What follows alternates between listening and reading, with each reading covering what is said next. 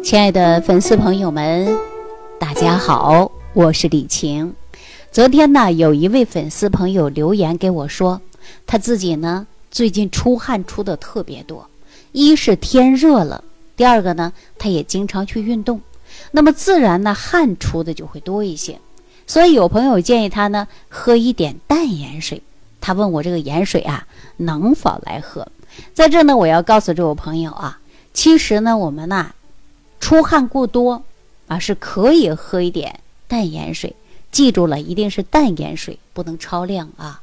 当然，说到这个淡盐水呀，适当的喝是可以的。为什么呢？因为大家呀，经过剧烈的运动，再加上呢天热，那人呢就容易出汗，汗液增多，所以呢，身体内的钠、钾、钙多种矿物质呢会随着汗液流出。因此呢，适当的喝一点淡盐水啊，它能快速补充体内水分，那么减轻或者是预防出现头晕、恶心的现象。所以说，出汗多的人，记住了是可以喝适当的淡盐水。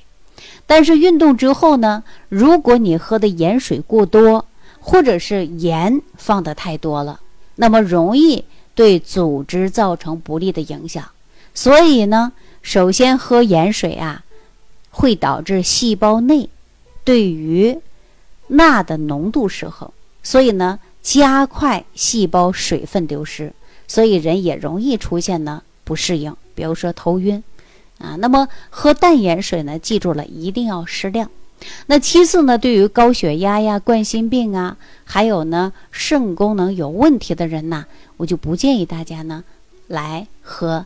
淡盐水了，那么大家呢一定要记住啊，根据自己的身体情况，因为我们都知道说盐在生活当中呢是不可缺少的，无论我们在烹饪过程中啊都会摄入的就是盐啊，但是盐不足呢，大家也会出现呢不适应的现象，比如说每天呢大家可以呢用到六克盐，一般健康而言呢它是很合适的，但是对于患有高血压的。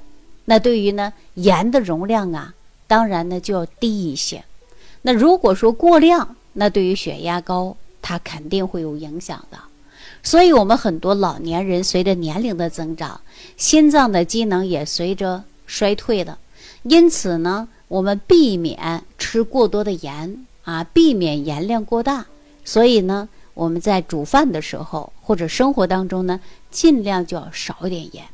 说到这个盐呢，大家以为说我做菜的时候 放的盐不多，可是你一会儿放点酱油，啊，放点配料，啊，放点这个蚝油，其实它里边都有盐。就有的时候你煮一把挂面，它里边也有盐。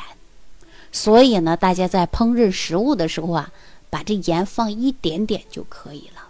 大家记住了啊，因为盐呢过多，它都会与我们。心脏会有这个影响，而且呢，盐过多对于我们这个血压它也是有影响的。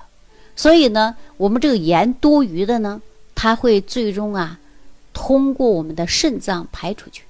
比如说，我们吃个咸花生啊、咸鱼呀，啊，吃个咸的，你会感觉到什么呀？口渴，因为体内呢需要大量的水分，将把这个盐呢稀释。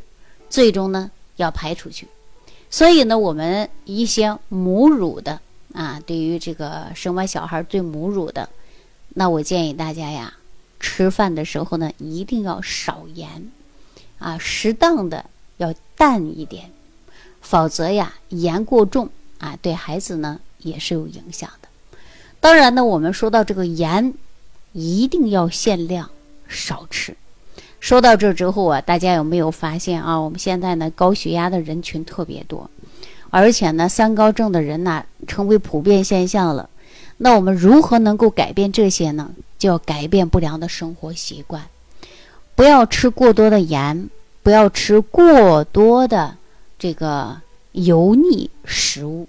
所以说，生活当中呢，一定要多注意。比如说，你本身血压就不好，然后呢，你在吃饭的时候不太注意，那么摄入盐过多，那对你的身体就会影响很大了。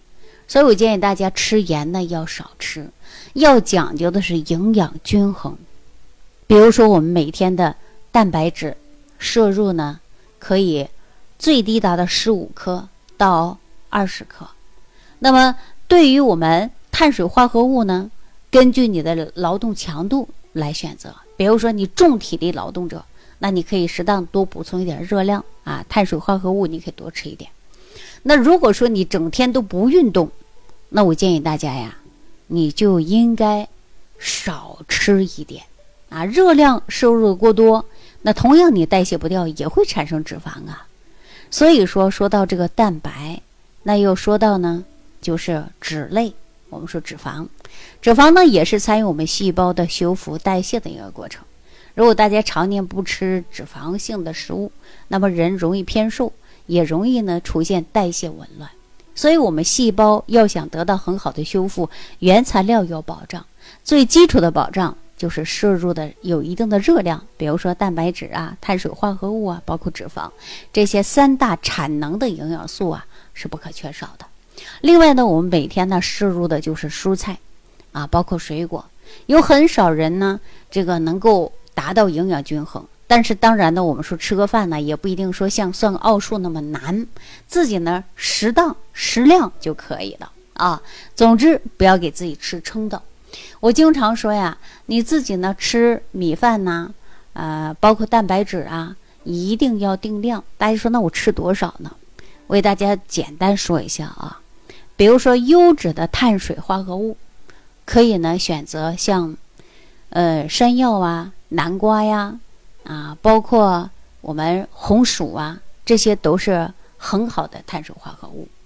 那如果说你平时劳动也比较少，运动也不多，然后你再吃一些精米精面，那很容易导致你肥胖，而且呢，也容易你出现代谢不掉的热量，那么容易堆积到体内，产生过多的脂肪，人就出现了肥胖，甚至引发呢代谢综合症。所以说，根据你自己的劳动强度，你选择三大产能营养素。其次呢，每天的蔬菜水果呀，就换着样吃。我建议大家每天的绿叶蔬菜吃的不要少于一斤，啊，一日分三餐把它吃完。然后呢，水果呢一到两样，啊，每天换着吃，那呀，基本上就可以补充你足够的营养素了。那当然，我们说营养素严重缺乏的，我以前给大家讲过，你把维素菌。啊，多种维生素加益生菌的，你把它吃一吃，也很好的来补充你体内所需要的营养素。好了，那对于饮食上呢，我建议大家呀，还要做到营养膳食。当然呢，也要变体质的来吃饭。那不是所有的人都要补充五十五克的碳水，不是所有的人都需要补充二十克的蛋白。所以说，要根据自己的劳动程度，根据自己的身体来选择适量的食物。那对于您具体怎么吃呢？那您不会吃啊？你可以直接屏幕下方留言啊，我们跟你共同分析，达到科学合理营养膳食，做到身体健康无病一身轻。好了，那今天呢就说到这儿了，感谢朋友的收听，我们下期节目当中继续关注。万病之源，说脾胃。感恩李老师的精彩讲解。